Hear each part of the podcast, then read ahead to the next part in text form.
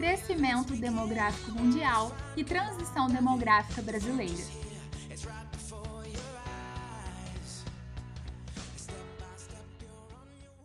Quando o Braga Boys começa a dançar que é uma bomba. Para dançar isso aqui é bomba. Pra balançar isso aqui é bomba. O crescimento demográfico é uma bomba o Baby Boom é uma. Mentira, eu não vou começar a cantar aqui. Não. Por que, que eu comecei com essa música aqui, nesse trechinho? Porque a gente vai falar de crescimento demográfico mundial e transição demográfica brasileira. E crescimento lembra Baby Boom, que é bomba, e eu fiz alguma analogia que na minha cabeça deu certo.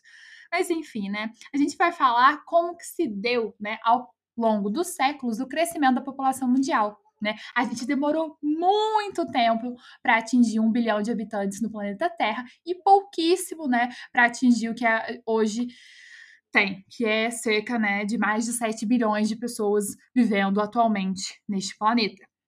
Então, a gente vai falar dessas fases, né? Como que a demografia separou essas fases para a gente entender melhor. E depois nós vamos falar um pouquinho da transição demográfica brasileira. Há muito tempo atrás, numa galáxia muito distante, aconteceu uma coisa inesperada. A população mundial atingiu um bilhão de habitantes. Que ano era esse? 1800 depois de Cristo. Sim, nós demoramos todo esse período, né, bilhões de anos, milhões de anos para poder conseguir chegar na espécie Homo sapiens sapiens e até 1800 depois de Cristo para poder conseguir atingir um bilhão de habitantes. E hoje, né, cerca de 200 e poucos anos depois, nós estamos ultrapassando os 7 bilhões. O que aconteceu nesses dois séculos? Aconteceu uma coisa chamada Revolução Industrial. Tá, mas como assim? Como que essa revolução industrial é tão assim impactante? Que mudou a vida do planeta e a demografia mundial. Mudou muito. Ela é babadeira essa revolução industrial. O que, que acontece? A primeira fase da transição demográfica vai do século 4 a.C. até o começo da revolução industrial. E é uma fase marcada por uma taxa de mortalidade e de natalidade muito altas, né? A gente já viu que é a taxa de natalidade e mortalidade. Ou seja, nascia muita pessoa, nascia muita pessoa, mas morria muita pessoa. Então, morria muito, nascia muito, então meio que ficava equilibrado.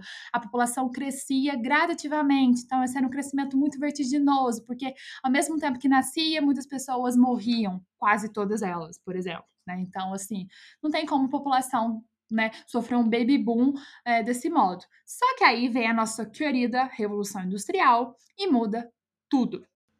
O auge da Revolução Industrial se dá entre 1800 e 1950, que é justamente a segunda fase da transição demográfica mundial. O que acontece nessa segunda fase? Né? Por conta da Revolução Industrial, ocorre uma melhoria na qualidade de vida das pessoas, não há como negar. Porém, o comportamento de ter muitos filhos ainda era uma coisa assim normal, era necessário.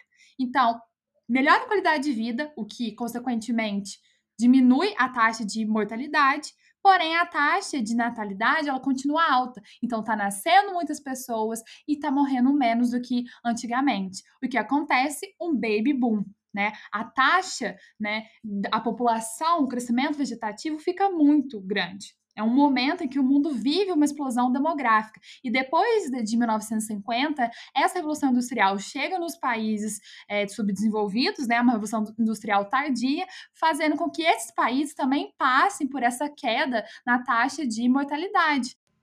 A partir de 1950 até 1980, nós temos a terceira fase, né? E essa fase é marcada por uma contínua ainda né, explosão demográfica, porém não como o baby boom que ocorreu na segunda fase. Né? A população é que ela continua crescendo, porém ocorrem impactos né, socioeconômicos, a gente pode pensar também numa mudança de mentalidade da sociedade em relação à mulher, né? não como hoje a gente vê, mas assim, a mulher cada vez mais ela vai ganhando um espaço, ela vai decidindo mais sobre querer ou não ter filhos, né? E também tem uma questão sim crucial, a industrialização, ela está diretamente ligada com o processo de urbanização. Então, cada vez mais as pessoas vão é, se mudar para as zonas urbanas. E filho em zona urbana é muito gasto, né? Filhos em zona urbana, filhos em cidades é sinônimo de gasto. Não é como na zona rural, que também, é claro, tem seus gastos, mas que o filho ainda pode ajudar, né? Ser, ser uma mão de obra ainda ali na zona rural. Porque na cidade é muita coisa. É escola, é material escolar, é roupa, é alimentação, é passeio, é o menino que é um Xbox, a menina que é um, um, um overboard YW ao quadrado plus, umas coisas assim, né? Aí criança cai e quebra o braço, e tem que comprar o remédio, tem que comprar outro é, overboard. Então, assim, é muito gasto, né? Hoje, ainda mais, há, há uma, há uma acentuação né, dessa percepção de como que criar um filho hoje é, é sinônimo de gasto, mas durante essa terceira fase também há essa mudança.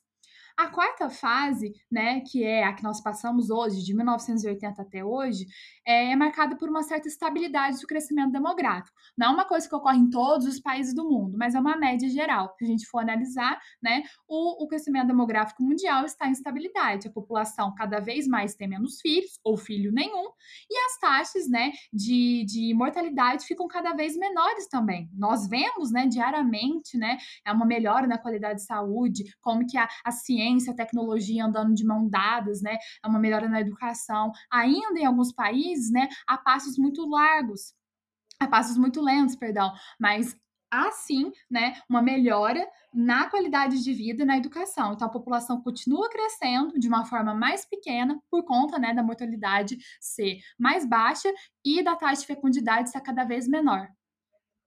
Então, para finalizar, a quinta fase, que é uma projeção futura, né? É um cenário que alguns países estão começando a viver agora, principalmente os países desenvolvidos, mas não é um cenário assim, geral que grande parte dos países estão vivendo. Essa quinta fase ainda está longe de acontecer para alguns países. O que seria essa quinta fase, então?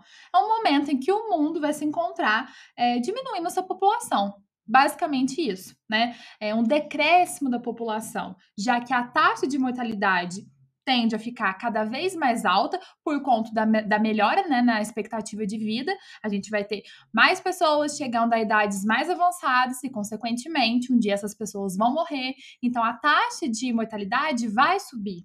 A taxa de natalidade, como a gente está vendo, cada dia, né, ela, ela decai nos países, né, ou a taxa de fecundidade também. Então, um cenário, né, em que a população mundial vai começar a decrescer. Essa seria a quinta fase.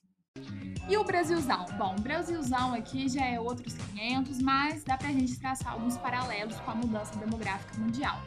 A nossa primeira fase é 1920, né? Uma sociedade rural, a maior parte da população morando no campo, temos uma alta natalidade, né?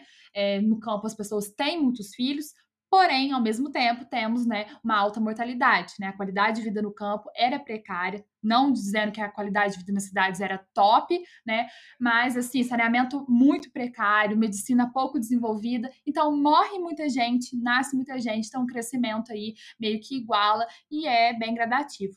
Chega a segunda fase, que é de 1920 a 1960, nós temos né, o início do processo de industrialização e é o baby boom, né, do mundo, né, no mundo está ocorrendo baby boom, que no Brasil não vai ser diferente. Ocorre um êxodo rural muito grande, né, pela busca de melhor qualidade de vida, migrações do Nordeste para o Sudeste, né, e, e, migrações do campo para a cidade, o processo de industrialização começado com Getúlio Vargas em 1930, né, depois a continuidade com o governo de Juscelino Kubitschek, então todos esses fatores vão fazendo com que a população, né, vá crescendo cada vez mais, e o processo de industrialização traz também uma melhora na qualidade de vida, então a taxa da mortalidade baixa, menos pessoas na zona rural e mais pessoas na cidade também significa, né, um, um, um controle maior da saúde, né? Porque na, na zona rural é muito mais difícil de chegar à medicina e, e outros serviços, né? Básicos. Então a gente vê essa mudança, né?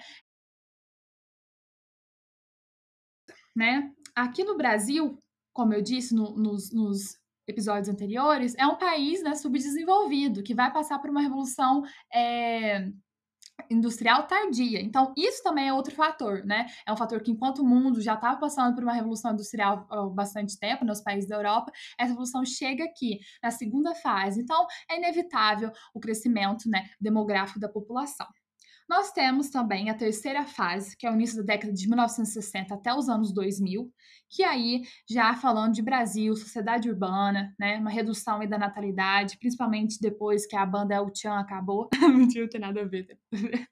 É, e também uma redução né, da mortalidade. Né? Tudo isso está ligado, gente. A, a, o processo de industrialização, né, uma sociedade mais urbana, tudo isso está ligado para as pessoas terem menos filhos, e ligado também a um declínio da, da taxa de mortalidade. Né? Nós temos uma consolidação né, do acesso à rede hospitalar, medicina, é, a prestação de serviço né, vai se encontrar melhor distribuída, saneamento básico, quer dizer que o Brasil é um país perfeito? A gente sabe que não, que tem muitos ainda é, é, problemas né, para lidar, mas que se a gente comparar né, 20, 30, 40 anos atrás, é inevitável né, é, não notar como que a vida no Brasil melhorou, né? No mundo como um todo. É, quanto ao crescimento vegetativo, né? Aqui a população do Brasil cresce, né? Porém, né, em um ritmo bastante lento, não é igual à segunda fase do baby boom, né? Como eu disse, o elevado custo do filho faz com que as pessoas, né, não, não almejem tanto ter, tipo, dois, três, quatro, cinco filhos, né? No máximo dois ali, um quem sabe, e tem gente que nem quer ter filho, né? A gente também vê ah, o papel da mulher na sociedade mudando, né? Então, isso foi essencial. As mulheres querem ou não ter filhos, elas que mandam, elas são donos do, dos seus corpos, elas sabem se elas querem ou não casar, se elas querem ou não ter filhos.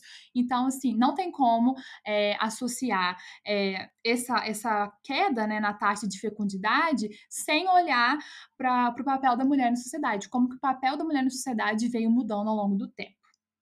A quarta fase, né, que é a do século XXI, é uma fase marcada por queda no número de jovens, né, e aumento no número de idosos. Então, a população brasileira está ficando velhinha, né? Ela não está na quinta fase, como alguns países desenvolvidos, né, em que a população está é, é, decrescendo, mas ela vai chegar nessa fase, né? Por volta de 2050, 2060, a população brasileira vai começar a diminuir. Né, por conta dessa, dessa alta na, na taxa de mortalidade, né, a população idosa vai começar a morrer, e também por conta né, dessa queda na taxa de fecundidade. Então, esses são fatores que influenciam é, diretamente no crescimento populacional né, é, do mundo como um todo e, é claro, no Brasil.